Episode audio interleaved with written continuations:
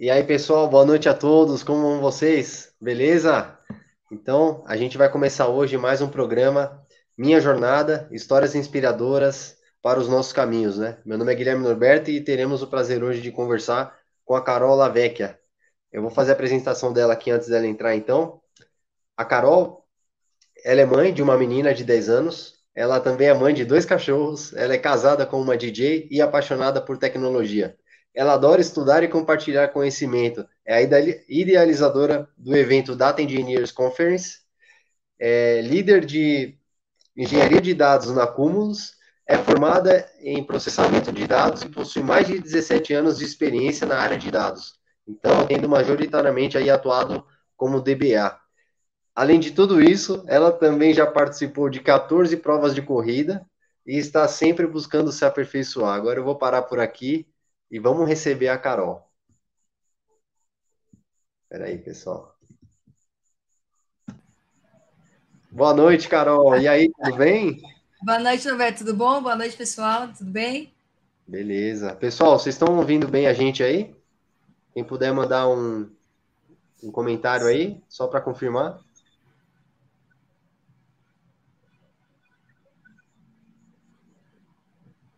Ninguém? Vou fazer o teste aqui, então. Legal. Pessoal em peso já aqui online. Beleza, olha lá. É, poxa, Carol, além disso tudo que eu já falei, né? Que é bastante coisa, né? Parabéns por todas essas coisas que você faz aí, pelo que você Imagina. é também. Mas o que que tá aqui que eu não falei? Tem algum detalhe que você acha é, legal trazer para a gente, para a gente conhecer mais sobre você? Cara, algumas coisas mudaram teoricamente do final do ano para cá. Eu virei uma pessoa, sei lá, acordo às 5 da manhã, leio outras coisas, estudo outras coisas, tento gerenciar melhor meu tempo, estudar mais sobre outras coisas fora da minha área, é, mexer um pouco mais com marketing digital, essas coisas. E aí eu estou melhorando com o tempo aí é, algumas coisas de escritório para começar a fazer mais lives, passar mais conhecimento no meu canal. Então, tirando tudo que você falou, aí eu acho que seria mais ou menos isso que mudou um pouco hoje em dia. Né? Poxa, legal. Já tinha participado de algum evento assim, online? Para falar a sua história, alguma coisa assim? Você já, já cara, eu fiz com o Gilson no, no Golden Talks. Uhum. E aí eu participei já de algumas palestras, mas aí as outras palestras eram mais voltado para algo, algo técnico, né? Então eu acabava mostrando alguma coisa técnica envolvendo ou banco de dados SQL Server ou engenharia de dados. Essa aqui eu acho que é a segunda vez que eu faço um bate-papo mais assim sobre carreira, né? Uhum, entendi. Que legal, bacana. Então tá, Carol, uh, sempre aqui no, no programa Minha Jornada, né? Tem algumas frases, então, que eu tenho é, anotadas aqui para guiar a nossa conversa, o nosso bate-papo.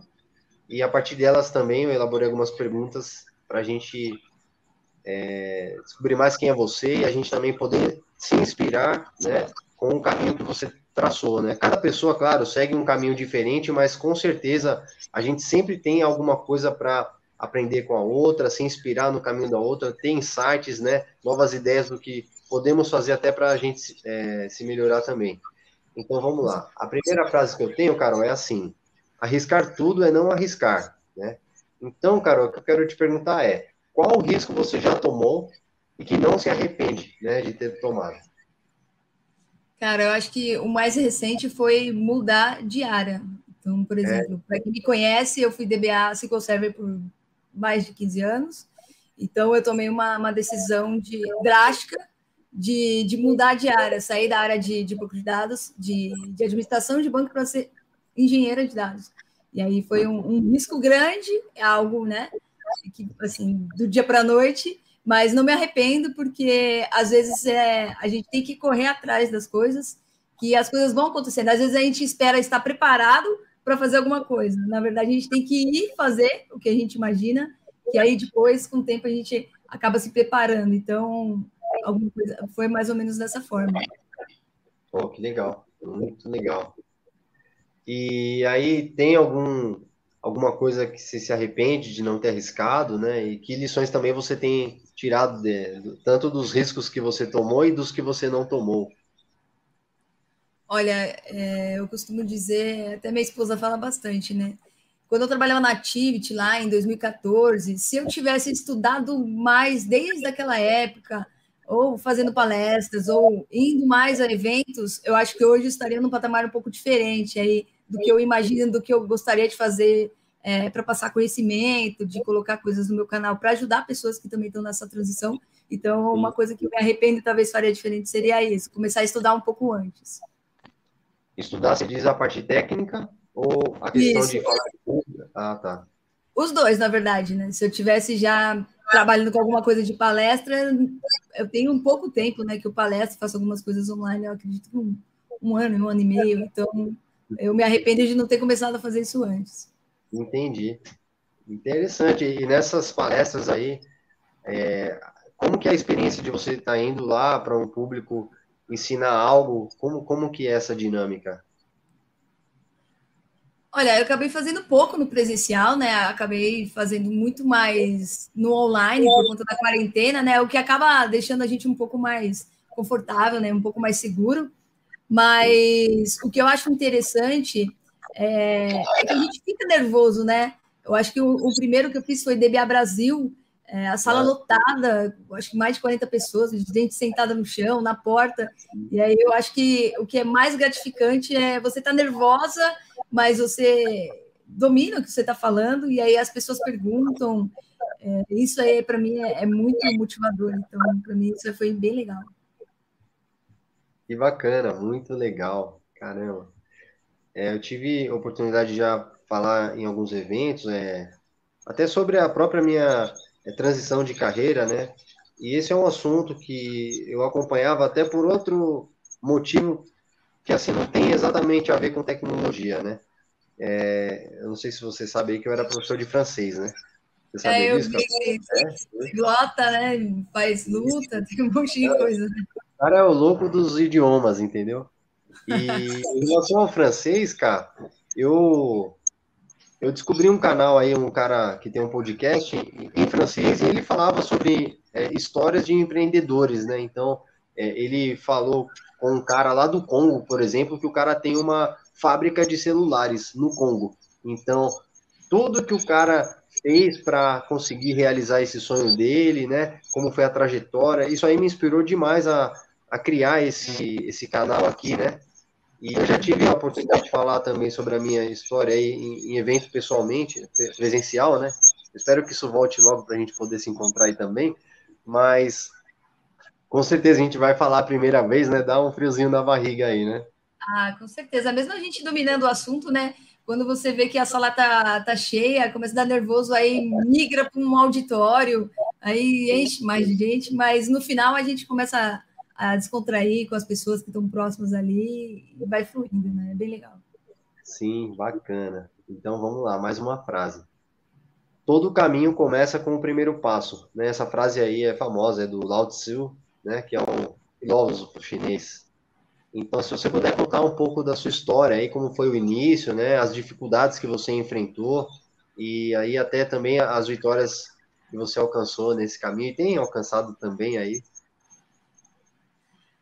Olha, minha trajetória é, é bem simples, vamos dizer. Eu trabalhei a minha vida inteira com TI, então são 21 anos trabalhando com tecnologia, desde o meu estágio. Então, eu iniciei o meu estágio já como DBA. Então, eu fui trabalhando desde o meu estágio como DBA, já com faculdade ainda. E aí eu fui é, evoluindo. Então, de 2000 e 2004 a 2009, eu fui de, de, de estagiária a DBA Sênior, que foi quando eu entrei na Activity. Então, foi mais ou menos de quatro anos para fazer uma trajetória de, de estágio até DBA Sênior, entrando como especialista. E aí eu fui melhorando com o tempo, é, trabalhando em outras empresas, empresas multinacionais, trabalhei na Bolsa de Valores, fui pegando experiência em cada uma, e depois comecei a trabalhar com consultoria, menores. Então, a trajetória é bem simples, mas aí foi, foram esses 16 anos como DBA, e recentemente comecei a estudar Cloud Computing para fazer essa migração para para engenharia de dados, Big Data e tudo mais. Então, os desafios eram grandes, mas a gente sempre teve apoio dos colegas de trabalho, das pessoas que estão sempre próximas da gente, e eu sempre tive um perfil de aprender muito rápido, né? Então, uma, uma vez a pessoa ensinou uma coisa, eu já peguei, já sei como faz, já faço uma documentação, me organizo, e aí já passo para outra pessoa, e aí eu gostava bastante quando vinha programa de estágio, gente nova, e eu já tinha uma certa experiência, e eu já gostava de passar essa experiência adiante, então já tinha uns uhum. pupilos dentro do, da empresa, então isso aí para mim era bastante motivador, assim. Que legal, hein? Muito bacana. E assim, eu percebi que você já foi direto para a área de tecnologia, né? E o que te inspirou aí direto para essa área? Porque às vezes a gente dá muitas voltas, né? Que nem no meu caso, assim, eu, eu quando eu era pequeno aí, criança, eu sonhava em trabalhar em agência de publicidade, que era a referência que eu tinha, né? Área de comunicação e tudo mais. E com o tempo, eu cheguei aqui até a área de tecnologia. Mas você é, parece que conseguiu acertar desde você começou na, na área, né? Alguns estudos e depois a carreira também. Como foi isso? Teve alguém que te inspirou? O que te motivava a estudar tecnologia? Como foi isso? Na verdade, tem bastante é, parte por conta da minha família. Né? Meu pai trabalhava com, já com tecnologia, meu tio trabalhava com tecnologia, minha tia, então é assim, desde novinha eu sempre falava, você é analista de sistemas, sem saber né, se meu perfil é desenvolvedor ou não. Eu é. aprendia, por exemplo, é, parece meio nerd, mas eu aprendi, por exemplo, final de semana ia para casa do meu tio, e aí ele ficava me mostrando como que funcionava fazer select no Oracle. E aí comecei a aprender alguns comandos de banco de dados, comecei a achar legal, trabalhei um pouco com, com desenvolvimento com ele, e aí foi crescendo essa vontade. Então, desde o meu colegial, eu já queria trabalhar desde os 14, 15 anos, aí comecei a fazer cursos mais básicos de informática e tudo mais. Comecei a gostar. E aí trabalho de, desde sempre. Então, eu iniciei meu estágio no Diário Oficial, que é onde tem o, o jornal, né, a imprensa oficial, que era onde meu pai trabalhava. Ele conseguiu um estágio e dali eu fui me formando como DBA, fui aprendendo várias coisas e aí fui evoluindo a carreira dessa forma. Então, tem uma inspiração da, da parte da minha família mesmo. Entendi, legal. Pois, é, você está me ouvindo? Alô?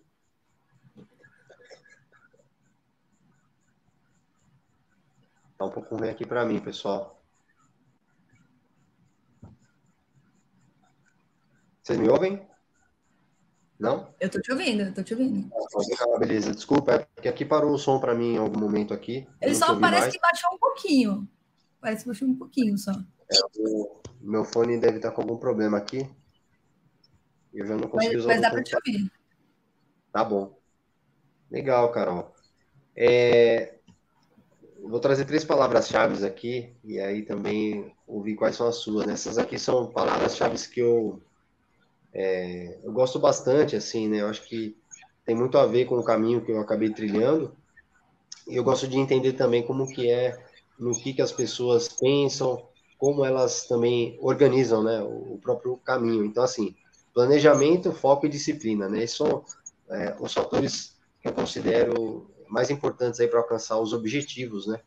Então, para você, quais são os fatores chaves aí também para você ter alcançado os seus objetivos, né? É, seja a, a, questão de migrar de DBA para engenharia de, engenharia de dados, seja também para completar 14 provas de corrida, ter um treino com disciplina, porque isso aí exige muito da gente, né? Não é apenas vou lá e vou correr. Depois de um certo tempo, é algo que você tem que ter realmente a disciplina de continuar, né? Até a linha final lá de chegada.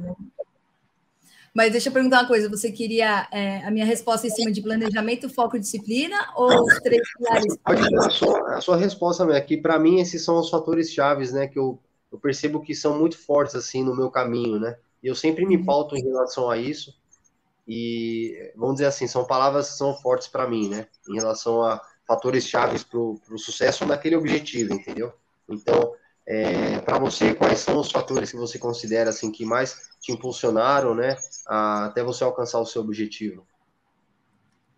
Olha, é, planejamento para mim também é muito importante, organização, é, constância de você ter o foco de fazer algo, mas é, manter firme na, naquela decisão. Então, por exemplo, eu quero estudar tal coisa, tenho que manter firme. Eu tenho um foco de de fazer tal prova, tem que manter firme, tem que ficar estudando. É até é engraçado, minha esposa falava assim: você vai estudar para essa prova de certificação? Então você tem que ficar trancada no quarto, você não pode vir para a sala. Então, assim, era, era um negócio disciplinado mesmo. Então, para mim, isso funcionou bem, é, porque muitas vezes a gente negligencia, procrastina, né? Então, de repente, você fala, ah, vou fazer uma prova, tem que estudar todos os dias. Você fala, ah, hoje não vou estudar, e aí não vai bem na prova, se cobra. Então, assim, eu acho que o planejamento e organização tem que ter para você conseguir é, saber o que você vai fazer no futuro, não sair fazendo atropelada, né? Tem que ter um planejamento de, de algo sério que você vai levar a sério. A parte do, do foco e da constância tem que ter, porque senão você se dispersa, então aí não, não, não consegue ir adiante. Muitas vezes que eu fiz algo de qualquer jeito ou deixei de fazer, é, nunca dá certo, a gente fica com uma certa frustração e aí fica pensando no futuro. Hoje, como eu já passei por muitas coisas, é, eu penso, puxa, eu vou estudar tal coisa, eu vou focar nisso aqui, porque daqui cinco anos eu vou falar, putz, podia ter estudado isso aqui nessa época, entendeu? Então, eu pensei muito nisso, principalmente para essa migração. É, olha, vai ter um bug aí, é, esse boom de Big Data, eu quero começar a estudar agora, porque até a galera começar a pegar mais forte isso aí, por exemplo, dentro do Brasil, eu quero pelo menos está entendendo. Então, está sempre um passo à frente em algumas situações e meter as caras mesmo. Acho que um pouco de ousadia. Eu percebi que quando a gente tem ousadia, as coisas mudam um pouco. A gente cria oportunidades, né? Então, muitas vezes aconteceu comigo de eu sou muito tímida, né? melhorei muito, mas eu era muito tímida, então eu não fazia certa pergunta, eu não queria saber de certa coisa, eu não ia atrás de alguma coisa, e aí eu ficava quieta, acomodada, para mim tá bom assim, né? Esse salário, tá bom para mim esse emprego, sempre fazendo a mesma coisa todo dia. Então, hoje eu aprendi que a gente tem que se, se desafiar o tempo todo, né? Tem que se desafiar para pensar alguma coisa diferente e ter ousadia. Falar, olha, eu vou fazer. Uma coisa que eu acho engraçada, se tiver um tempo aqui, só vou contar uma história bem rápida, é, de um evento, um evento muito importante é, da Databricks, chamado Spark NA Summit, que acontece em São Francisco e em Amsterdã. Queria muito participar, só que para quem é brasileiro é muito custoso, né? E aí eu fiz algo bem ousado de conversar com todas as pessoas que trabalham na Databricks para tentar entender, conseguir alguma coisa, conseguir ir para o evento. Então, assim, eu tive a ousadia de conversar com as pessoas, entender algumas coisas e fui para esse evento. Até hoje, às vezes, eu olho para trás e falo: Meu, nem acredito que eu fui para esse evento. Eu saí daqui sozinha, peguei o avião, fui para Amsterdã e assisti o evento, fiz treinamento e tive que né, lidar com toda é, aquela é, atmosfera do pessoal ali de outro país, tem que falar inglês o tempo todo, algumas vezes holandês. Então, eu acho que essa ousadia que, que me levou é, adiante para mudar essa minha fase. Nossa, muito 10 isso, hein? Que legal, caramba. Você foi para a Holanda, então, assistir esse evento. E aí, a Databricks é referência aí, né, na área de engenharia de dados, inclusive em relação a Azure, né, que usa o sistema deles. Você tá me ouvindo? Sim, sim. Tô, tô te ouvindo. É que eu tava pensando aí, que achei que você ia concluir alguma coisa. E da parte e da parte de cloud também, né? É, o pessoal aí da comunidade técnica, eu gosto muito de lembrar todas as pessoas que me apoiaram, então o Rubens, o Vitor, o Vitor Fava, o Luan, foram cursos que eu fui fazendo, que fui é, evoluindo tecnicamente, e aí começou a, a me dar uma certa segurança para conseguir entrar nessa área, entendeu? Isso aí é bem legal. Então, o que eu quis dizer, tem a parte da Databricks, tem parte Microsoft, tem muito da comunidade técnica, né? A gente tem muito evento gratuito aí, então isso aí depende só da pessoa, né? A pessoa hoje em dia não estuda ou não, não aprende alguma coisa porque não quer, né? Na minha época, antigamente, não tinha Google, não tinha pesquisa, não tinha, né? E-learning de Microsoft, não tinha YouTube, não tinha todas essas plataformas que a gente usa hoje. Qualquer coisa que você precisa fazer, você entra no YouTube e sabe como fazer qualquer coisa, né? Hoje em dia. A gente não tinha, tinha um cadê, tinha um bol, né? Tinha grupo do, do, do Yahoo, você tinha que mandar um e-mail, esperar alguém responder um e-mail um dia, né? Então as coisas são bem diferentes hoje em dia. É, antigamente o acesso era bem mais limitado, né? Hoje em dia, assim, até trazendo do lado dos idiomas aí, se você sabe inglês, você já pode consumir a maioria dos conteúdos na internet. Se você sabe português, inglês e espanhol, por exemplo, vai aumentando muito assim o acesso à informação, né? Vai, até na própria pesquisa, né? Você vai pesquisar alguma coisa no Google em português, você pesquisa em inglês, se souber pesquisar, é, é totalmente diferente, né? O retorno que você tem ali das respostas. Até para aproveitar é, esse gancho aí, né? Então, eu vou falar da Escola Livre de IA, o pessoal já conhece aí, sabe que eu faço parte, né? Sou um dos cofundadores e a Escola Livre de IA, a gente oferece aulas gratuitas aí através do YouTube, né? Em relação à inteligência artificial. As aulas todas são, ficam no nosso canal, né? As aulas são em português também, que às vezes a pessoa tem uma limitação por causa do idioma, mas do inglês, né? Que em geral é o idioma padrão aí para a gente acessar conteúdo. Mas, Carol, eu quero que você fala também é, como surgiu a ideia e já pode fazer aí um, uma chamada para o Data Engineer Conference também.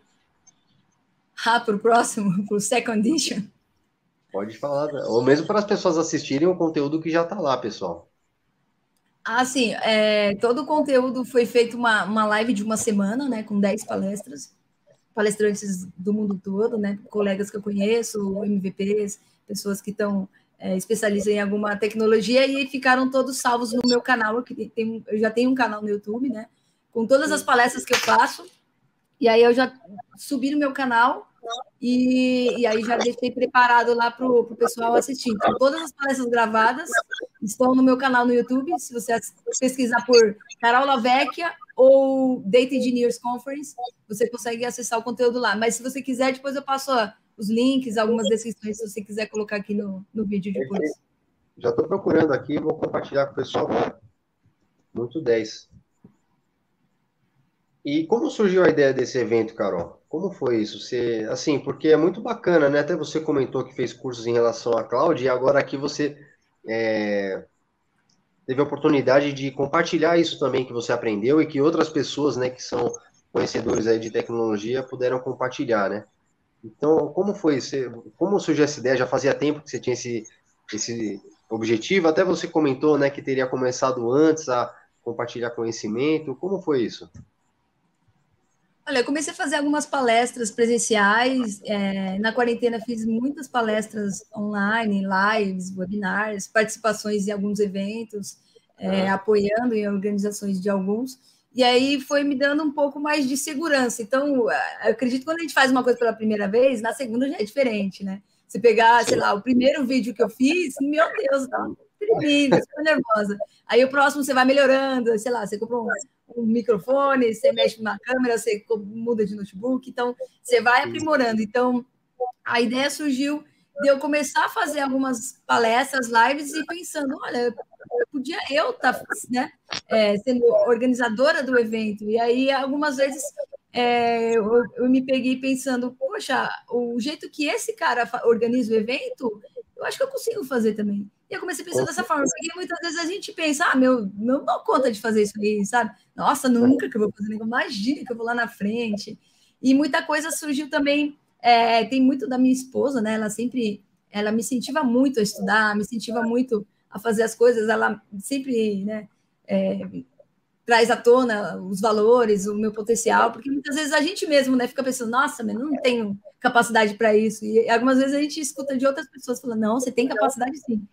Então, sim. tem muito, tudo da minha carreira, tanto profissional como pessoal, tem muito assim, é, o dedinho ali da minha esposa desde o início, né? Legal. Então, isso me ajudou bastante e tem também muito incentivo de, de profissionais, MVPs, pessoal da comunidade técnica sempre fala comigo, fala, ah, você tem é, capacidade, ou gente que já trabalhou comigo, olha, você conhece disso aqui, se você fizer uma palestra, você se vira muito bem, tem gente que já te segue, faz um canal, e aí eu comecei, e aí, para minha surpresa, eu comecei o meu canal, comecei a chamar a galera que conhecia nos grupos, eu acho que em 30 minutos deu 100 inscritos, e eu acho que em um mês ou dois bateu 500, e aí comecei a fazer o evento, chamar a galera, e eu acho que está chegando quase mil pessoas agora depois do evento, né? Teve um, um boom, né? Aquela uma semana de evento, divulgação em Instagram. Teve o, o apoio da Cumulus também como um patrocinador, mas eu acho que os dois fatores principais, as duas pessoas que me apoiaram e, e fizeram com que eu começasse a pensar no, em criar o um evento foi a minha esposa e o Rubens Guimarães, que estão virando mentor, um amigo pessoal que, que faz o Azure Academy. E aí ele falou, cara, faz o seu próprio evento, você consegue. Eu comecei a ajudar ele em alguns eventos, vi como que era. E aí o principal para mim era passar para a comunidade é, o conhecimento do que eu já estava aprendendo e também passar para o pessoal, por exemplo, não é impossível, se você é, é, é DBA e quer ir para a área de engenharia ou quer ir para cloud computing, não precisa ter medo. O pessoal tem muito, muito medo ainda do que não conhece, né? Então, por Sim. exemplo, ah, meu, eu não vou largar aqui meu, meu trabalho de DBA é, para virar engenheiro ou mexer com alguma coisa de nuvem que eu não conheço. Então, o pessoal tem muito ainda essa resistência. E aí eu quis passar esse sentimento. Olha, se eu conseguir, todo mundo consegue, entendeu? Então, eu também senti um pouco de carência nas palestras de falar um pouco de engenharia, de Big Data, de Data Warehouse, de coisas na, na nuvem, porque tinha bastante gente palestrando coisas de banco de dados, mas aí eu tinha necessidade de estudar algumas coisas sobre isso, às vezes em português, alguém que, que já trabalha na área, e nem sempre estava fácil de ter acesso a essas informações, a não ser que fosse de fora. E aí, como eu senti essa necessidade de não ter um evento só para engenharia de dados, e aí acabou criando essa ideia e eu comecei a fazer todo esse trabalho aí, foi bem legal. Muito legal mesmo, muito 10. Pessoal, já compartilhei aí nos comentários, né, é, o link do canal da Carol. Então, vamos dar uma força lá, se inscrevam, né? E Coloca o sinalzinho, vai ter second edition aí daqui a pouco para ajudar. Aí, exatamente. E aproveitem o conteúdo também, né? E assim, a gente, eu acho que a, a palavra-chave, né, ciência de dados, é muito difundida, né? Porém, junto a ela, e não tem como separar, pessoal, tem a engenharia de dados, né? Então, assim, se você te, quer ter um, um, cientista de dados na sua empresa, ou se você já tem e não tem engenheiros suficientes aí para trabalhar dados e disponibilizar esses dados para os cientistas, né? É, você está perdendo recurso, né? É de tempo mesmo, né? Porque é, é, um trabalho que é extremamente importante, né? A gente coletar, armazenar esses dados, formatar como seja necessário para o cientista trabalhar, né? E essa área está muito em alta, né? Porque eu acho que teve uma contratação aí, também pode dar sua opinião, Carol. Eu acho que teve uma contratação muito forte aí, que pendeu mais para o lado do cientista do que da engenharia, né? E aí eu acho que as empresas se viram em um momento que fala, putz, e agora? A gente tem um cara aqui cientista, mas ele está se matando aqui para fazer pipeline de dados é, para armazenar informação, que é coisa que o, o, engenheiro deveria fazer. É verdade. O, o que eu tive bastante experiência nesse último ano aí como gerente né, de um time de engenharia foi na, nas contratações. Então, eu tive é, bastante dificuldade no início para encontrar profissionais. Então, teve que né, garimpar bastante para começar a encontrar galera. É, é, é, algo novo ainda no mercado, né? Então nem sempre tem, né? Vários profissionais aí para a gente sair encontrando. E de cientista, realmente, eu, eu, percebi que tem mais pessoas como cientistas, muitas pessoas que vêm de perfil estatístico, matemático, mas aí da parte de engenharia, pelo que eu entendi, assim, é opinião minha, tá? Muitas pessoas que vêm de área ou, ou de infra, ou de banco de dados mesmo, que, querendo ou não, a engenharia é como se fosse o que a gente faz no dia a dia da parte de banco de dados, né? Um ETL, injeção de dados, transformação, é, carga, OLAP, visualization, só que aí convertido lá para o Azure ou para que, que, que, quer que seja o provider ali de nuvem. Então, é, a gente precisa mais de profissionais. Eu tive um pouco de dificuldade, é, ainda bem que, querendo ou não, na quarentena a gente teve essa vantagem de trabalhar 100% remoto, começamos a abrir o leque aí, então consegui descobrir vários talentos é, fora do São Paulo, fora até do país, para conseguir compor um time. E a gente tem um time muito forte dentro da música, é bem legal. A gente está indo praticamente para quase 50 pessoas só dentro do time de engenharia, então é bastante gente trabalhando só para uma tecnologia ali, né? Então, é, eu achei bem interessante isso aí, essa, essa novidade aí das áreas, e realmente foi um, uma dificuldade para conseguir achar profissional, porque é algo novo, né? Tem gente que fala assim: olha, eu não, tem como uma pessoa falar assim, oh, eu sou engenheiro de dados, trabalho com Ejo há 20 anos. Ah, não tem. tem às então, vezes é, é, muito mais difícil achar profissional qualificado, às vezes, né? Sim, a, a, a, o que acontece às vezes é que tem os descritivos de trabalho aí que parece que exige isso, né? 20 anos de experiência no Azure aí, fica até esquisito. É, já tem né? até umas piadinhas, né? Eu quero falar, precisa ter 20 uhum. anos de experiência de algo que há 20 anos nem existia, né? É, exatamente. É. Pô, legal, Carol. Ah, então, mais uma frase aí, Carol. Avançando aqui no nosso programa. Pessoal, manda um comentário aí. Se tiverem perguntas também, alguma outra pergunta para Carol, é, comentem aí que eu já, já falo para ela também. E mostrando aqui de novo o comentário da Lilian. A Lilian, a gente trabalhou junto aí na Accenture, né? Tive o prazer de trabalhar com ela, a gente se conheceu lá. E ela assistiu o seu evento, ó. Então aí, ó, assistiu Legal. uma parte do evento, muito bom. Aguardando a segunda edição. Legal, obrigada, hein, Lilian? Pode deixar que já tô, já tô idealizando. Querendo ou não, já tem o site, já tem é, o, o, que foi mais difícil, né? De início já tem tudo pronto. Eu acho que é mais começar a abrir, sei lá, um, um call for papers, alguma coisa. Já tem alguns profissionais que eu conversei para começar a deslanchar uma segunda edição do evento. E acabei esperando um pouco final de ano, né? Descansar um pouco, nem né, que seja uma semaninha ali para dar uma baixada. Mas acredito que lá para março, talvez eu já comece a, a, divulgar alguma coisa disso aí. Não, mas muito 10, muito legal mesmo. Então vamos lá. Ó. Errar também é humano. Desculpa, é humano, né? Errar também é humano, mas não é isso que eu quero falar. Errar também é uma maneira de aprender. Então, quais foram os principais aprendizados que você teve nesse caminho, né? E qual conselho você daria a si mesma, né? É, quando você tinha 18 anos, se você pudesse encontrar a Carol lá de 18 anos, é, qual o conselho que você daria? Olha, eu, eu juro que eu já parei para pensar nisso uma vez, sabia? É? É, eu, eu, ainda parei para pensar que conselho eu daria se eu tivesse né, uma idade bem, bem diferente. E aí eu pensei, é, estudar mais. Mas, cara, vamos ser sérios com 18 anos, eu estava ali na faculdade, sei lá, no primeiro, segundo ano da faculdade, e era praticamente impossível ter um tempo a mais além do que era trabalhar e estudar, né? Então, acordar Sim. às seis, trabalhar, chegar da, da faculdade a uma da manhã e no outro dia, então, talvez estudar não seria uma, uma opção nesse sentido. Mas eu acho que entender as coisas um pouco mais leve, né? é, a gente saber filtrar as coisas, saber tirar da nossa frente as coisas negativas. Hoje eu tenho outra cabeça, né? Eu com os meus 20, 25 aninhos. 20, Aí sim, hein? Não, tô brincando. Hoje eu tenho 37 anos, então, assim, a gente muda muito, né? A gente fica muito mais maduro. Então, acho que o conselho que eu daria seria conseguir filtrar as coisas boas e tirar um pouco o lado negativo, né? Porque tudo que a gente joga para o universo, né? Fala de negatividade, acaba acontecendo, vai piorando. Então, acho que a minha mentalidade seria bem diferente se eu pudesse dar um conselho. Não falei, não quer dizer que eu não daria um conselho de estudar, mas eu daria um conselho de, de tentar filtrar as coisas, porque o estudo era, era inevitável, não teria tempo hábil.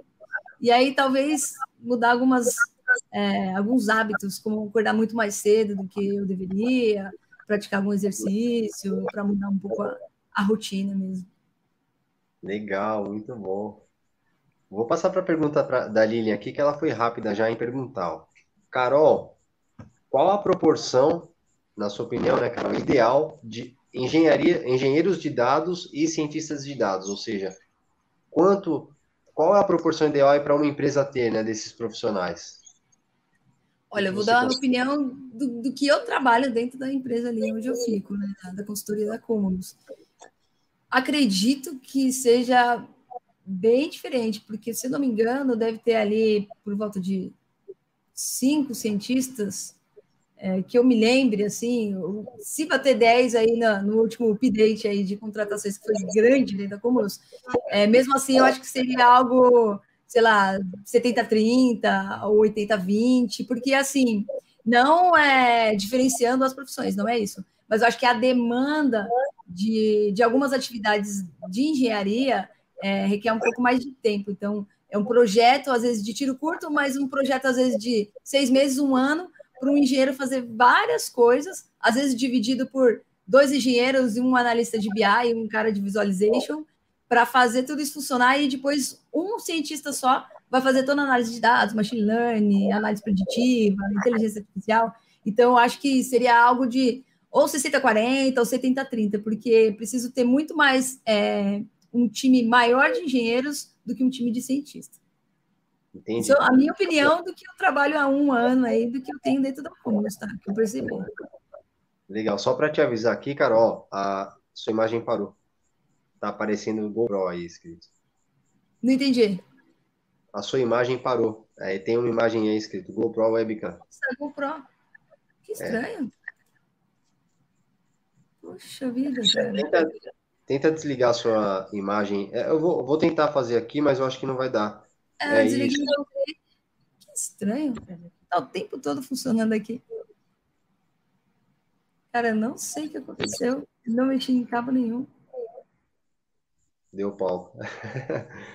dá um jeito, a gente dá um jeito. Sim, com certeza.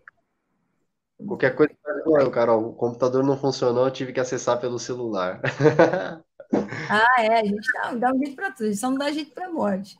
Se eu tentar Sim. ligar a minha webcam, vai ficar um, um pouco né, inferior à qualidade, mas. Sem problema. Só para a gente não parar aqui. Tá bom. Vamos lá. Isso, Foi para a webcam. Perfeito. Tá bom, tá bom assim. Legal. Contingência, né? Contingência é tudo, né? Tem que ter backup. A equipe aí tá preparada, pessoal. A, a Carol tem uma equipe aí que ela já tem trabalhado, né, Carol? Nos eventos online, pô, isso daí tá dando é, certo. É, meu staff é bom aqui. Eu, ela é meu staff quando eu vou fazer live e eu sou o staff dela quando ela faz live aqui de, de música também. Gente, é, essa parceria é muito boa. Muito bom. Carol, então, ó, mais uma frase aqui, né? A frequência é mais importante que a intensidade, né? Então, ligando isso à questão do aprendizado e estudos, né? É como você aprende as coisas e o que que você tem estudado? Legal. É, eu tenho mudado muito minha, minha rotina, meus hábitos é, nos últimos meses aí, até nos últimos anos.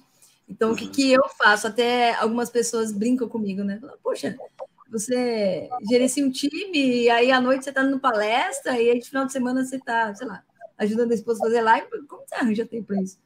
Sim. O que, que eu comecei a fazer? Criei um hábito que tem me ajudado bastante, e aí eu tenho até passado isso adiante para ajudar algumas pessoas.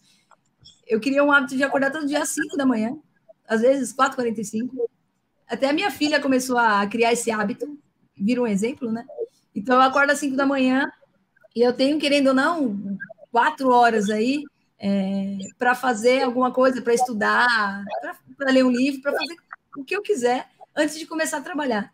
Então, eu acho que na quarentena a gente costumou muito mal, né? Olha, estou em casa, não preciso acordar muito cedo, não tem trânsito, né? Tem muita gente, ah, não preciso nem tomar banho, eu vou ficar de pijama o dia inteiro. Então, eu comecei a criar uma rotina. Não, eu acordo às cinco, tomo um banho gelado, né?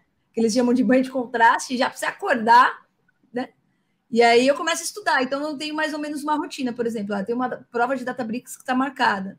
Começo uhum. a estudar alguma coisa de Databricks ou alguma coisa que eu quero ver. Então, assim, mesmo eu sendo gerente, não colocando mais mão na massa tecnicamente, eu acabo sendo um líder técnico ali, né? Um nível 3, mas não tenho atividades comigo, né? Eu faço a gestão do time.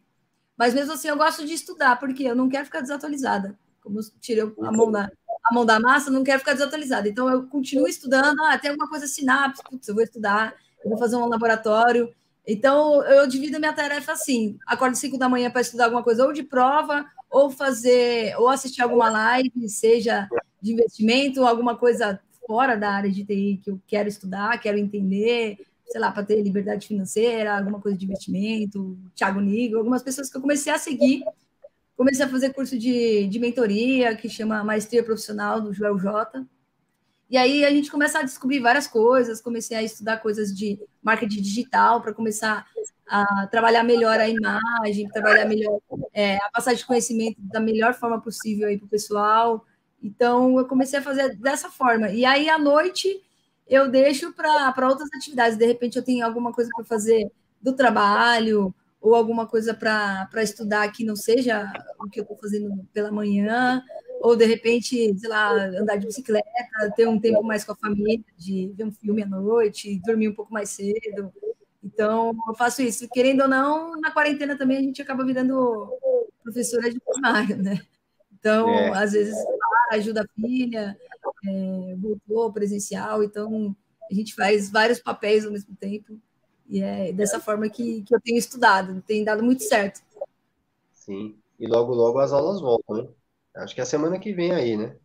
É, da minha filha já voltou, então, querendo ou não, já acorda às 5, ela acorda às 5, e aí eu começo a fazer as coisas, e aí já, já começa a rotina, né? Já começa, sei lá, inventar de pedalar, querendo não dar sete às oito, se eu quiser pedalar, eu posso. Então, tem um tempo é, disponível antes de começar a trabalhar, de fato. Né? Sim, que legal, hein? Caramba. Mas assim, também, é, qual a média de horas que você dorme? Agora eu fiquei curioso. Porque você acorda às 5 da manhã, mas você, você dorme que horas? Olha, a pilha começa a acabar lá para as 11 horas, para falar a verdade. Mas às vezes, quando, por exemplo, ah, eu tô com sono, sei lá, na hora do almoço, eu vou lá, tomo um banho gelado, acorda, continua produzindo. Mas a, a média é 11 horas, às vezes meia-noite. Entendi, ou seja... Você, Mas é uma média de, vai, 6 horas. 6 horas mesmo. Pô, legal, muito bom. E é um hábito mesmo, né? Acho que você construiu bem isso daí. Legal. Fica automático, né? Até no final de semana, até nas minhas férias. Semana passada eu peguei uma semana de férias, e aí eu pensei, putz, cara, eu não vou acordar às 5 horas da manhã, né? E eu falo, não, vou acordar assim, porque eu vou ter um monte de coisa para fazer, tá todo mundo dormindo, né? Você fala, eu quero ler um livro, não tem uma preocupação de ter uma obrigação, uma responsabilidade, e aí você faz o que você quer fazer, e aí comecei a criar essa rotina até de final de semana, entendeu? Uhum, muito legal, caramba. É bem produtivo, então, o dia. Aí você faz bastante coisa. É, não é à toa, então, que o pessoal fala aí que você, poxa, tá trabalhando, vai dar palestra, faz o evento, da, é, organiza, né? Realiza o evento lá da Data Engineers Conference, tá fazendo sempre alguma coisa. Que bom, muito legal. Temos mais uma frase aqui, Carol. O mais alto grau de sofisticação é a simplicidade. E dizem que quem falou essa frase é o Leonardo da Vinci, né? Então, assim, né, no seu dia a dia, que tipo de tecnologia você usa e que facilita a sua vida. Né? Não precisa ser só profissional, não, tá? Pode ser coisa do dia a dia, algum aplicativo, um site, uma ferramenta que você acha interessante é, de produtividade. De produtividade? Olha, no meu dia a dia, no trabalho, é o Office, muito Teams, para conseguir gerenciar o time todo, conversar com o pessoal o tempo todo, gerenciar tudo. Eu uso muito coisa de organização, por exemplo, como Trello, DevOps, Kanban, é, tudo eu crio um board, tudo eu tenho que ter um controle, sei lá, eu coloco um drive e deixo todo mundo acessar no mesmo lugar. Então, eu, te, eu tenho essa mania de organização, até meu time é, já acostumou com isso. Então, eu começo a criar padrão, padrão, perdão, padrões. meu Deus, padrões. Gasguei aqui. Começa a criar padrões, templates. Então, uma coisa que eu uso muito é o Teams. Outras coisas que eu uso bastante para fazer live ou para me ajudar a, a, fazer alguma coisa no canal é o BS Studio. Eu uso muito, tanto para minhas lives quanto para as lives da minha esposa, de DJ. Então, eu uso muito essa ferramenta. E eu acredito que do celular, 100% de tudo que tem ali eu uso. Então, eu uso muito o Instagram para ver notícias de de coisas do, do mundo, de, da parte técnica, o Twitter. Facebook eu parei de usar, então eu acho que não é uma ferramenta tão relevante hoje para mim. Tem muita besteira. Então, hoje eu parei de seguir, sei lá, mais de 400 perfis no Instagram, porque é muita besteira. Comecei a seguir para limpar o feed, limpar os stories. Então, eu fui mudando bastante as ferramentas que eu uso hoje em dia. Antes era muito diferente as ferramentas que eu usava. Antes minha ferramenta era Management Studio, SQL Server, né? Remote Desktop o dia inteiro. E hoje é, é, um pouco diferente. Então, eu uso essas ferramentas que me ajudam bastante na, na minha organização do dia a dia. Que legal, muito bacana. Você tem preferência pelas ferramentas da Microsoft do que do Google, mesmo no celular ou não? Porque o Google tem o Android, é, não sei se Android ou Apple também. Como é? tudo, é? tudo. Eu uso tudo a Microsoft. É, eu deixo tudo cadastrado. Então, tipo, eu tenho o Teams, eu tenho meu, meu e-mail, eu deixo tudo porque eu gosto de estar disponível o tempo todo, né? Ainda mais pelo cargo que eu tenho. Então, eu tenho tudo na Microsoft instalado no celular, mas eu gosto bastante das coisas da Apple. Só que eu acabo usando muito mais coisas da Microsoft. Entendi. Legal. Tá bom. Bacana, é legal isso para ter essa troca aí. No trabalho, principalmente, né? Eu também uso o Teams aí, a empresa tem parceria com a Microsoft, né? E outras empresas que eu trabalhei também tinham, né? Microsoft é um grande aliado aí das empresas no mundo todo, né? Não só na parte de cloud, né? Mas tem toda essa parte aí, poxa, quem, por exemplo, né?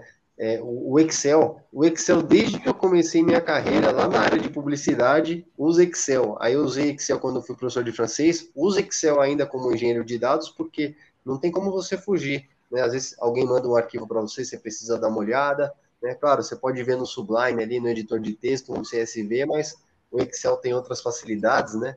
Então. É, é um, um jeito de você se organizar, né? Eu uso Excel para tudo. Alguém falou alguma coisa que, sei lá, ai, são 10 pessoas e são cinco projetos, mas peraí, põe no Excel aqui que você não consigo enxergar. Então, aí depois Sim. a gente liga, coloca um negócio bonito, põe no DevOps, põe onde você quiser, mas tem que ter uma planeta Excel para pelo menos olhar como que ficou, e é. aí depois a gente pensa em alguma coisa, é sempre assim. Muito 10. Vamos lá, então. É, diga com quem andas que te direi quem és. Então, quem são as pessoas que te inspiram, Carol? Olha, em primeiro lugar, é minha esposa. É, uhum. Eu falo bastante dela, mas assim, desde quando a gente era amiga, ela sempre me apoiou para ser uma pessoa melhor, para sair do comodismo, para estudar, pega no pé mesmo para estudar. Tem muita gente que fala assim: nossa, minha esposa é, acha chato que eu estou estudando, que eu estou fazendo curso, que eu estou no computador o dia inteiro. Ela, pelo contrário, ela dá o maior sentido. Então, a pessoa que eu mais me inspiro é ela, ela sempre me ajudou ela sempre me inspirou é, a história de vida dela também. Ela é uma pessoa muito guerreira, muito vencedora. E outras pessoas hoje que hoje em dia eu sigo, então pessoas que, que eu vejo que, que tem algo a acrescentar, seja com ensinamento, seja com, com hábitos que eu comecei a seguir, que faz toda a diferença no, no, nosso dia a dia. Então, se for pegar até o próprio evento, né? Se for pegar o, o próprio evento, se alguém tivesse feito esse bate-papo comigo, sei lá, seis meses atrás, era totalmente outra caramba, entendeu? Então, é. eu acho que isso aí tem muito a ver mesmo com quem você anda, porque é onde você acaba, querendo ou não, se espelhando em algumas coisas, alguns gestos, é, algum jeito, algum hábito, e aí muda bastante né, a sua cabeça em alguns momentos. Com certeza. Desculpa. Eu fiquei com uma, uma dúvida aí. Você já tentou convencer ela a entrar na área de tecnologia? Ou ela a, a fazer você virar DJ também ou não? Como que é isso aí? Os dois já. Na verdade, ela já até chegou a fazer faculdade de, de, de TI, né? Ela é formada em marketing e publicidade. Uhum. Ela é gerente comercial. Mas hoje ela está trabalhando como, como DJ profissional de eletrônico e, e, do mesmo jeito que eu já tentei puxar ela para o lado de TI, ela também tentou. Ela me ensina, né? Ela fala que eu não, não sei tocar por preguiça, né? Porque quem é TI é nerd, se mostrar ali como funciona ali, sabe tocar. E eu falo, meu, tem tanta coisa para estudar, você parar para estudar música, é muita coisa que eu preciso estudar, né? Tem uma lista enorme, né? Então já, já teve de tudo, já teve eu puxar ela para cá, ela puxa para lá, ela me ensina algumas coisas, eu ensino algumas coisas para ela, a gente aprende junto com essa parte de, de, de streaming, de, de live, fazer as coisas juntos, e aí a gente aprende muito junto, né? Então, essa parte da quarentena ajudou bastante, a gente está com esse convívio sempre, né, 24 horas por dia, então ajuda bastante. Muito legal, hein? Caramba! Muito bacana essa parceria de vocês aí, né? Estão juntos aí nas lives, tanto você quando é staff dela, ela agora quando é a staff sua. Muito é, ela, ela, ainda era gerente de contas para vender produtos de TI, então ela já tinha um pezinho ali também, né? Ah, quase então, hein? Quase que você conseguiu trazer, Carol. então, a gente já está chegando aqui quase no final. Até deixa eu ver se o pessoal é, mandou alguma mensagem que eu peça para ela dar um oi para que nós possamos conhecer. Aí fica à vontade aí, tá? Aqui é o Jairo. Fica à vontade. Se ela é tímida também. Beleza. É, tem mais uma pergunta aqui. É, aliás, essa daqui é a, a, penúltima, a não ser que surjam outras aí no momento, mas nada se cria, tudo se transforma. O que te inspira nesse momento? Algo, uma tecnologia, algo que você fala, meu, isso daqui é aposta para o futuro, vamos dizer assim. Seria cloud, né? Mas talvez, você, como você já está na cloud, já foi a aposta do futuro no passado, né? Agora, qual é a nova aposta aí que você é, tem aí? Ou que seja cloud também, você pode falar. Ah, acho que eu estou estudando bastante Databricks, então eu me espelho, eu tento me espelhar com alguns profissionais que já trabalham com isso, ou algumas pessoas da própria Databricks. Então, para conseguir chegar é, nesse nível. Só repete a pergunta, por favor. É uma tecnologia, alguma coisa que está acontecendo hoje, ou é muito incipiente ainda, mas que você acha que vai ter um grande impacto no nosso futuro. Então, algo que te inspira é, pode ser também, por exemplo, em relação à inteligência artificial, entendeu? Poxa, isso daí é uma tecnologia que me inspira bastante para o que eu vejo para o futuro, entendeu? Ou alguém, é, que alguém a gente já falou ali, entendeu? Mas é mais alguma coisa, alguma área, entendeu? Que te traz inspiração. Pode ser até música, né? Vamos dizer assim, você se inspira com música é, no seu dia a dia, entendeu? Algo que te faz bem também. É, é bem é, aberto assim, a pergunta. Entendi. O que, que acaba me inspirando, que eu achei muito legal dessa migração aí para a área de engenharia, Big Data, é que a gente consegue é, melhorar o mundo com o que a gente conhece de TI. Então, muitas vezes a gente pensa assim, ah, eu conheço de TI, sei lá, se eu criar um negócio de inteligência artificial, vai ter um sensor ali, eu posso brincar, ele vai entender que tem um rosto. Cara, mas a gente consegue usar isso aí é, para o lado bom, para o lado humano, a gente consegue usar muita gente para muita coisa. Então, eu percebi que tem muitos cases de sucesso da Microsoft mesmo, que ajudaram pessoas como, por exemplo, o case da, do Hospital 9 de Julho, com pacientes que que tinha o maior índice de morte porque caía da maca e teve toda uma inteligência artificial em cima de sensor, em cima de engenharia, de, de machine learning, para conseguir entender o que aquilo é um paciente sair da cama e aquilo é uma cama com milhões de imagens. Então, quando você vê um projeto desse, que para a gente, é, entre aspas, é simples, você fala, ah, eu sei isso aqui, coloca aqui, lê aqui, machine learning, carrega tal, trabalha o, o, o algoritmo, mas é, para para a humanidade isso aí é algo impressionante. Então, para mim, o que me motiva, que me incentiva é isso. A gente conseguir usar o que a gente tem na mão, o conhecimento que a gente tem, para ajudar o próximo e também conseguir fazer o mundo melhor. Não é questão de, de propaganda Microsoft ou de propaganda de alguma ferramenta. É, quando você vê isso aí funcionando de verdade, não é somente vender um produto, vender uma licença. Não, cara, o que a gente usa, o que a gente consegue usar com esse poder de, de processamento, é, sejam utilizando a nuvem. Então, por exemplo, você vê Big Data, é, existe há muito tempo, né? Só que assim, o cara não tinha dinheiro suficiente para criar um servidor, para ter uma, né, um armazenamento de teras, petas. Hoje em dia é muito fácil, é muito acessível alguma coisa na nuvem. Então, se eu quiser criar uma conta free, Microsoft tem aqui, sei lá, 500 reais, tanto Google quanto Amazon, e aí você consegue criar um servidor, você consegue criar qualquer coisa é, simples, usando o seu conhecimento para melhorar o mundo. Então, eu acho que o que me inspira é usar o que a gente tem na mão, usar o conhecimento que a gente tem para ajudar o próximo, não simplesmente fazer algo no computador e tá tudo certo. Muito legal. Muito bacana mesmo. E isso que você está falando aí, é... imagina, né, você trabalhar com um projeto desse, por exemplo, hoje em dia aí a gente está vivendo essa questão da pandemia, do isolamento, e a gente tem já pesquisas que são baseadas justamente em Big Data, né?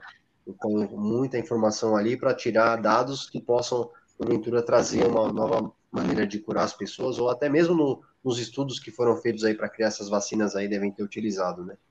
Exatamente. Então, isso é, impacta né, o mundo todo, e você faz uma vez e impacta realmente toda a população, né? Com certeza. E o que você falou dos recursos também, né? Antigamente era muito caro, né? E para você levantar um, um cluster aí com diversos servidores, era um tempo enorme. Aí você hoje tem a facilidade de fazer o cadastro, põe seu cartão de crédito, já puxa uma configuração ali, até às vezes pré-estabelecida, e sobe isso em meia hora, vamos dizer, no máximo. É bem, ah, é bem diferente, né? Eu trabalhei em data center, a gente sabe o tempo que leva, né, para criar sei lá, servidores cluster, alta disponibilidade, daqui, geolocalization, né? E hoje em dia você dá um clique ali, seleciona no mapa, o Azure vai lá e faz uma contingência em outro lugar. É, é tudo muito mais fácil porque a Microsoft por detrás é, já deixa tudo meio que pronto, né? Para uhum. apoiar. Então, isso aí é muito legal. Até um aspecto, às vezes, que a gente que está trabalhando com código né, nem imagina, mas tem um aspecto da segurança até mesmo física, né, desses servidores, né, que são lugares isolados, né, inclusive as pessoas nem podem entrar, tem que ter credenciais especiais, não pode entrar com celular, nem dispositivos eletrônicos, né, e a gente às vezes fica um pouco no código e não vê o que está nos bastidores, mas é muita coisa, né, até chegar tem lá na... Tem datacenter da Microsoft, datacenter da Microsoft até debaixo do oceano, né. dentro é do mesmo. container, né? Se for parar Eu já tinha visto algo assim.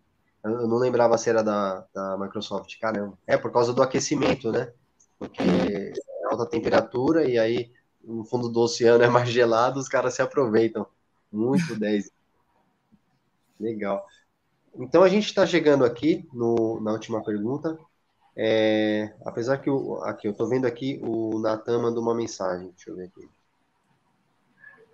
Carol, no ramo de TI, para quem está começando, está enfrentando o dilema de precisar ter experiência, né, para ser contratado e não consegue, né, uma experiência comprovada, porque não tem experiência, aí não é contratado. E não é contratado porque não tem experiência, né? Então, nesse caso, você tem alguma dica para a pessoa que não tem experiência e quer conquistar uma oportunidade? Como que ela pode alcançar esse objetivo? Algumas pessoas que eu já vi é, fazer, por exemplo, ah, eu sou contador, matemático, ou eu trabalho, sei lá, numa agência de, de venda de veículos e eu quero entrar em TI, mas, sei lá, eu já tenho 25, 30 anos, eu já vi muita gente entrar na área porque fez uma faculdade de TI e aí se sujeitar a ganhar um pouco menos, ou seja, deu um passo para trás para dar 10 para frente. Então, já vi muita gente é, falar: olha, eu quero um estágio. Eu já entrevistei pessoas com 50 anos falando que queria entrar para um estágio, pessoas com quase 60 anos para entrar num cargo de, de engenharia. Então, assim, tem oportunidade, só que aí depende muito da pessoa, né? Às vezes a gente tem um pouco disso. Ah, não vou dar um passo para trás. Só que se você quiser entrar numa área, ou você tem que dar um passo para trás para dar 10 para frente, né? Depende do, do que você está vendo a longo prazo, ou você estudar e atrás. Então, hoje as coisas são muito mais fáceis. Então, depende muito da sua procura. É, tem muitos cursos que são caros, imagina, um curso de 2 mil, um curso de 10 mil, de 20, mas se você pesquisar mesmo, é, você não precisa gastar tanto assim. Então, acredito que o legal seria é, ficar bastante de olho no LinkedIn, uma coisa que me ajudou bastante. Então, começar a seguir pessoas é, influentes, pessoas que têm conhecimento. Então, por exemplo, ah, eu quero, sei lá, estudar alguma coisa de Databricks. Cara, eu sigo todos os caras que trabalham na Databricks, ou sigo os palestrantes que trabalham com isso hoje, porque cada vez que eu vejo alguma coisa no feed é uma novidade que eu vi na hora, saiu alguma coisa na hora, e aí eu vou estudar assim. Então, é uma dica que eu dou é siga as pessoas que você quer ver para você conseguir é, entrar nesse mundo. Então, você consegue filtrar o que você quer enxergar. Então, tirar um pouco de besteira, né? Você fala, meu, esse cara só posta besteira, sei lá. É, quem clicar aqui pela primeira vez vai pagar um açaí. É, você fala, nossa, já parei de seguir na hora.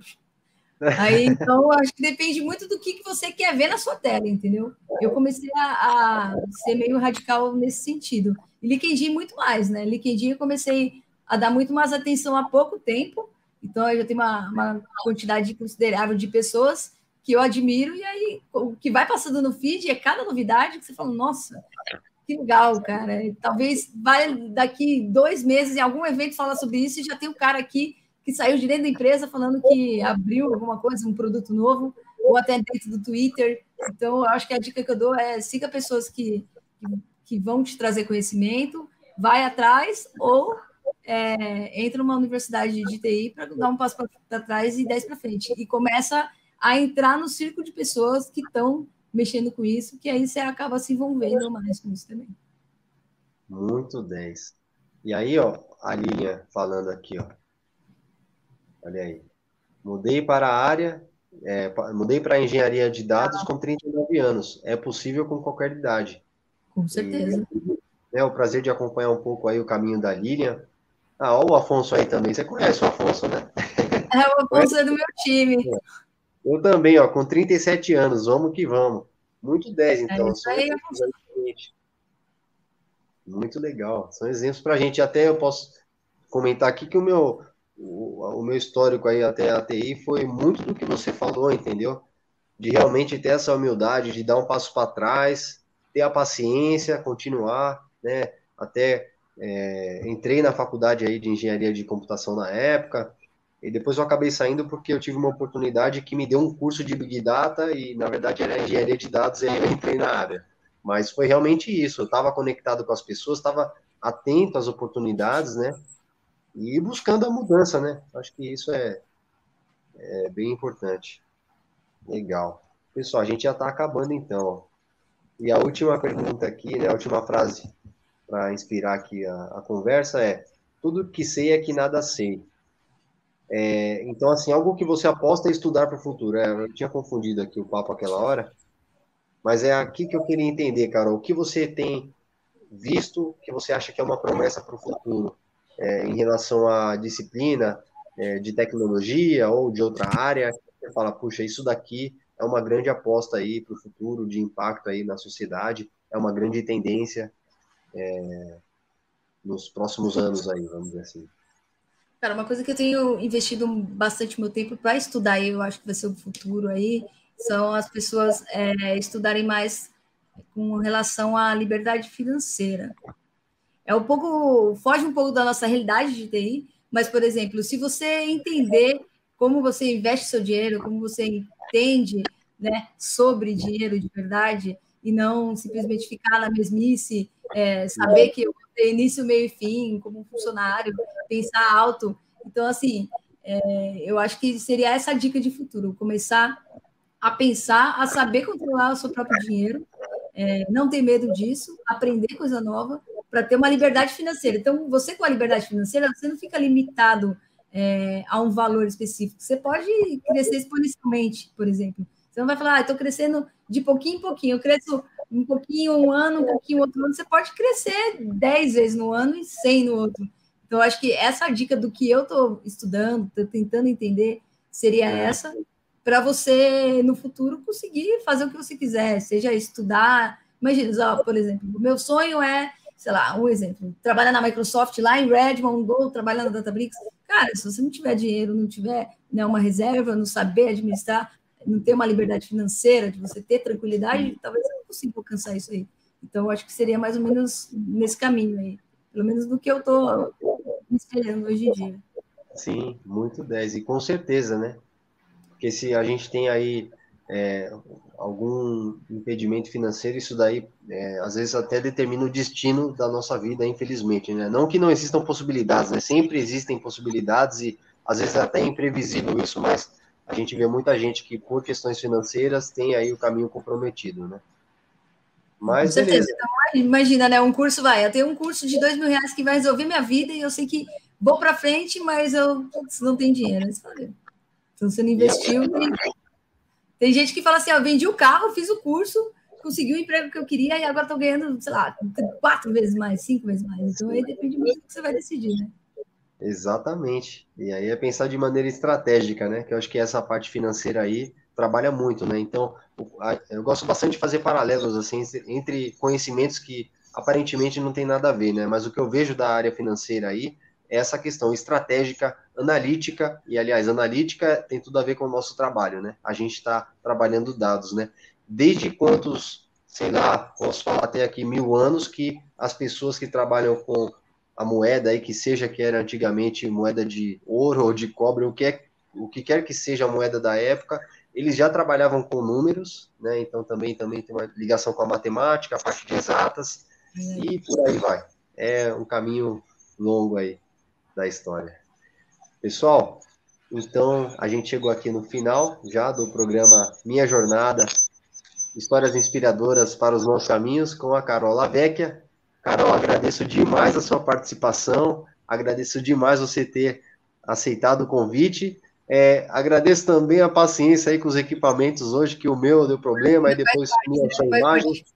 É, coisas que acontecem ao vivo, pessoal, mas a gente está aqui buscando compartilhar com vocês aí um pouco aí, né, do caminho da Carol. Eu achei muito legal, né, é, essa história. Mais uma história inspiradora aqui pro, pro canal também. Esse, esse mesmo vídeo aqui, pessoal, depois eu converto e coloco em formato podcast. Quem quiser ouvir também vai ter a possibilidade. Tá bom? Carol, Beleza, obrigada, viu, Roberto, pela oportunidade e pelo convite. Uma honra para mim. Obrigada aí pelo pessoal aí, né? Numa quinta-feira à noite, tá online aí para assistir a gente. E conta comigo, se precisar um outro dia aí, sei lá, daqui seis meses, um ano, tiver uma outra, né? Outra vida, outra realidade aí, conta comigo.